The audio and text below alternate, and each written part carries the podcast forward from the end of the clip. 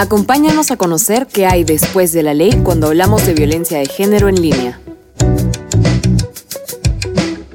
Hola, mi nombre es Lucía León y yo soy parte del equipo de investigación y acompañamiento en Después de la Ley.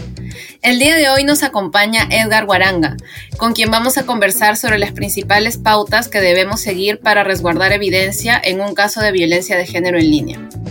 Edgar Guaranga realizó su pregrado en Ciencia de la Computación en la Universidad Nacional de Ingeniería y además ha sido becario Tech for Rights de la Relatoría Especial para la Libertad de Expresión de la Comisión Interamericana de Derechos Humanos. Actualmente es director de tecnología en hiperderecho y desde este espacio también ha dado acompañamiento tecnológico en algunos casos de después de la ley desde el año 2020. Sí, hola, hola Lucía, muchas gracias.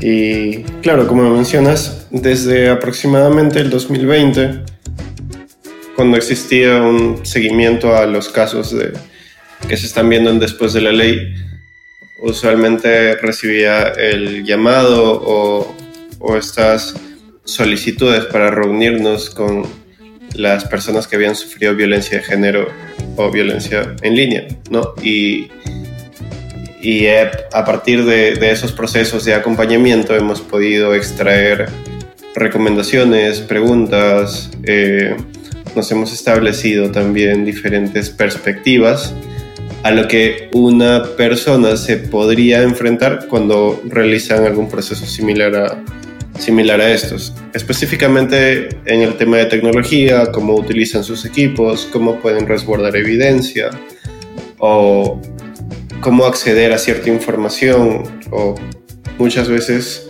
hay ideas que podríamos tener un poco equivocadas sobre cómo funcionan unas cosas y que podrían o no, o el conocimiento adecuado de, de, estas tecnologías podrían darle tranquilidad a estas personas. Entonces, ah, gracias por el espacio y creo que hay unas preguntas que tendríamos que responder, ¿cierto?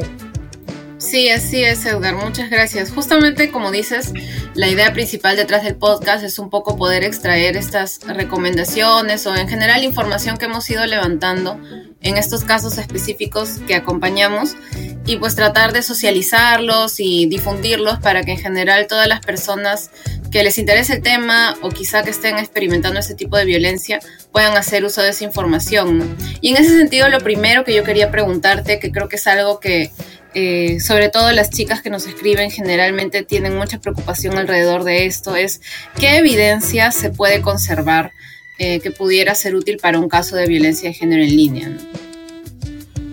Sí, creo que, ha sido de los casos más o de los temas más frecuentes que nos ha tocado debatir con, con el resto del equipo y con estas personas. Es decir, ah, se plantean estas preguntas, ¿no? ¿Una captura de pantalla puede funcionar? ¿Debo darle mi acceso a redes sociales a, a la policía? ¿O cómo sé que o cómo la policía no podría dudar de mi evidencia o la parte contraria que está siendo denunciada podrían decir que he manipulado eh, esos casos. Y bueno, em, a, partir de muchas conversaciones y creo que también en episodios anteriores de este podcast se, se han mencionado algunos ejemplos, al final quien, quienes ven, ven, ven todo este tema es la, en la fase de investigación de, de este proceso. Entonces, dicho eso, las capturas de pantalla sí, sí son considerables una evidencia. Eh, especialmente cada vez que se hace alguna captura de pantalla o se recolecta cierto tipo de evidencia, es necesario documentar la hora, el, el número o el usuario de la cuenta en la que se, se le ha enviado un contenido, o si es que se ha recibido una llamada, tener el, el historial de las fechas y la duración que, que ha ocurrido. Siento que hacer este tipo de recolección facilitaría la fase de investigación, porque además, entre tener un usuario y tener un número de teléfono, les podría ayudar un poco más a identificar quién, quién podría estar detrás de, estas, de este tipo de violencias. No sé si, si por ahí al menos hemos resuelto algo y es una de las de, de las recomendaciones que hacemos, ¿no? Si se guarda evidencia, siempre el día, la hora y el, el emisor del, del, del mensaje, ya sea un usuario o sea un número de teléfono. Claro, porque además tenemos que recordar que naturalmente todos los casos de violencia de género en línea son distintos. Entonces, si bien puede haber escenarios en los que la persona conozca a quién le está agrediendo, también va a haber escenarios, eh, y son los más, creo yo, en el que no, no, no puede conocer a ciencia cierta la, la, identidad, ¿no? Entonces ahí sirven justamente estos indicios que tú dices que es importante eh, conservar, ¿no? Y un poco en línea con eso también quería preguntarte eh, qué ¿Qué lineamientos o qué consejos podrían seguir las personas para mantener segura esta evidencia que están resguardando? ¿no? ¿Cómo podrían resguardarla y, saber que se va a eh, mantener a salvo? Sí, yo siento que um, antes de, hablar de estas prácticas de seguridad de evidencia, también entender que en muchos de estos casos, cuando la, sea la amenaza, sea el, método de, agresión que se está utilizando, muchas veces las personas que son víctimas de esta agresión terminan borrando el mensaje porque acceder a ellos de por sí es eh, eh, tiene un proceso un poco más más doloroso, ¿no? Porque tienen que releer el mensaje, porque saben que el mensaje está ahí y muchas veces optan por borrarlo. Entonces, como la forma en la que recomendamos de decir, Ok, puedes borrar el mensaje después de haberle tomado captura de pantalla. O cómo guardas esto para que no aparezca en tu, en tu galería de fotos constantemente. ¿no? Eso es algo que en la pregunta anterior no llegué a desarrollar constantemente, pero sí son cosas que pasan y son cosas que, que al menos en algunos casos hemos visto. ¿no? Es decir, yo no, la, persona, la persona a la que estamos apoyando eso. Yo no quiero ver este mensaje yo no, no, no, no aguanto ver más de esta evidencia, entonces prefiero borrarlo. Pero para eso es mejor tener como, como unos lineamientos de resguardar este tipo de evidencia, principalmente capturas, ¿no? Cuando, no son, o, audios que podrían llegar. Eh, existen reglas para para el almacenamiento de evidencia o en general el almacenamiento de información, que es una regla de 321. Es decir, deberías tener tres copias, eh, dos en la nube y una en, en físico, digamos. En, puede ser un USB, un CD o en algún tipo de, de dispositivo que tú tengas a la mano. En caso eh, te olvides la contraseña, en caso pierdas acceso a alguna de tus cuentas en la nube, eso puede funcionar. Y en caso lo pierdas este dispositivo, ya tienes las cuentas en la nube para acceder a toda esta información.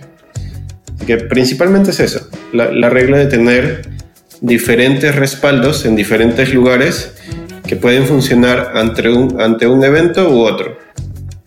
Ahora, si esta información es muy sensible y, la persona tiene la capacidad y el tiempo de encriptar esa información a buena hora.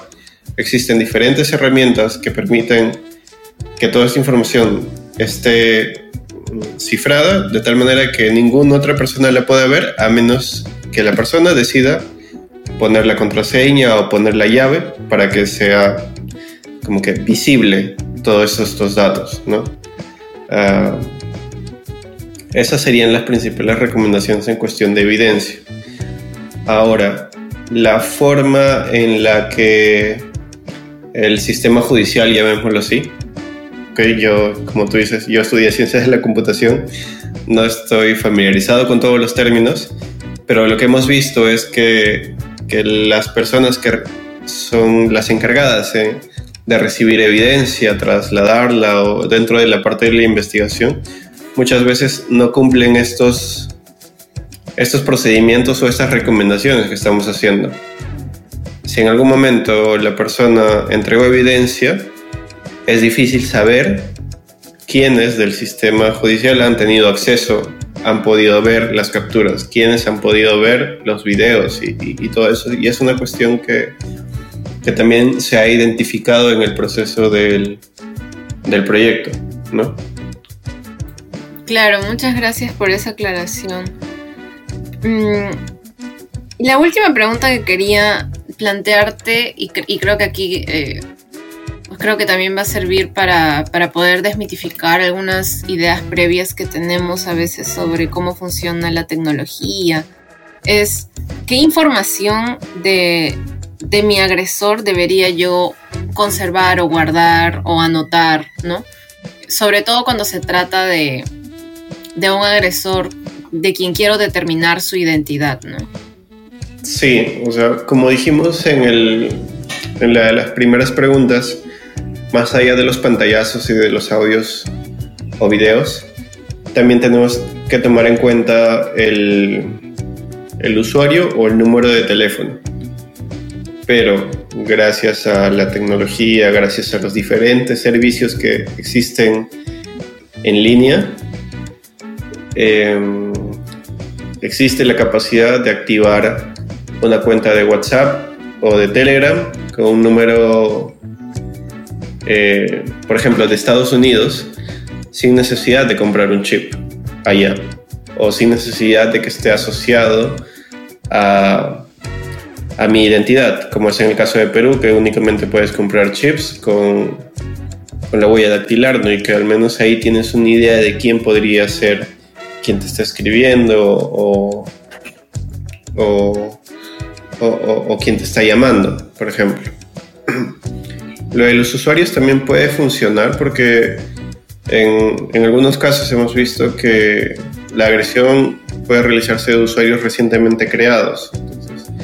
Tener un historial de desde dónde se están recibiendo estas amenazas o, o, a quiénes puede quiénes más podrían estar detrás de esto, tener esta información puede funcionar para la fase de investigación. Es decir, no existe un proceso 100% seguro para identificar quién es la persona que, me está enviando esto y mucho menos para saber dónde está, porque también eh, existía esta, esta creencia de que teniendo la IP, la dirección IP de la persona que, ha mandado el video o, o el mensaje, se podría saber en qué lugar está.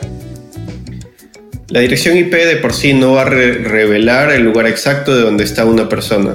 Más o menos puede revelar el país o la región donde está, pero no el jirón ni la avenida con el número ni el piso, ni nada de eso. O incluso si esta persona que está agrediendo, está, cometiendo esta agresión, tiene un poco más de conocimientos en tecnología, puede utilizar herramientas para ocultar su IP y hacer como si estuviera en otro país o en otras redes. Entonces, por ese lado, en, dentro del proyecto también se conversa con, con las víctimas, digámoslo así, para darle este, este, tipo de conocimiento. De tal manera de que no se asuma quién puede, quiénes podrían ser, quiénes no podrían ser, a partir de este tipo de creencias, ¿no? Porque muchas veces también la incertidumbre de quién me puede estar escribiendo desde el país X si yo no conozco a nadie ahí. Entonces, eh, conversamos, les explicamos y, y, entienden, ¿no? Dicen, ok, ya entiendo que una persona no necesariamente va a estar en otro país para insultarme, acosarme o enviarme videos o fotos, sino que está utilizando la tecnología para aprovechar este, este, este proceso. Así que creo que por ese lado, por ese lado, este,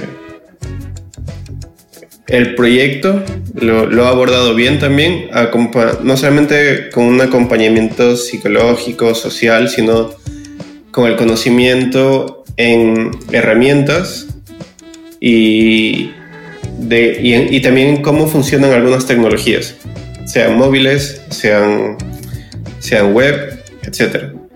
Un, caso, un caso bien interesante que, también vi es que muchas veces cuando utilizamos nuestros celulares descargamos eh, aplicaciones, fotos, widgets, con las ganas de personalizar mucho más nuestros, nuestros equipos, ¿no? Hacerlo, hacerlo más como de nuestro estilo, pero no tomamos en cuenta las, los accesos a los que damos a estas aplicaciones. Pueden tener acceso a leer nuestros mensajes de texto o pueden tener acceso a nuestro historial de llamadas y que en algún momento podría ser utilizado por una persona uh, para, para, realizar algún, alguno de estos tipos de violencia. Al menos eso es lo que, lo que hemos visto de mi lado y dentro del acompañamiento tecnológico, llamémoslo así. Sí, yo también coincido contigo, Edgar, en que el acompañamiento tecnológico ha sido un aporte muy importante también del proyecto. Y esperamos que este podcast también lo sea, ¿no? Que también pueda servir para difundir información relevante a todas y todos los interesados. Así que te agradezco muchísimo por haberte sumado el día de hoy y les agradezco también a todos nuestros oyentes y les invito también a seguir de cerca nuestro trabajo y en específico el trabajo de que estamos llevando a cabo en Después de la Ley. Muchas gracias.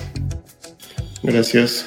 Y, y creo que también existe la página web, ¿no? Es hiperderecho.org slash después de la ley donde se está recopilando toda la info. Gracias, Edgar. Hasta luego. Chao. Este fue un podcast de Hiperderecho, basado en la investigación y acompañamiento sobre la atención de casos de violencia de género en línea para alcanzar la justicia de género. Recomienda y comparte este contenido con quien crees que lo necesite. Conoce más en www.hiperderecho.org slash después de la ley y suscribiéndote a nuestro boletín.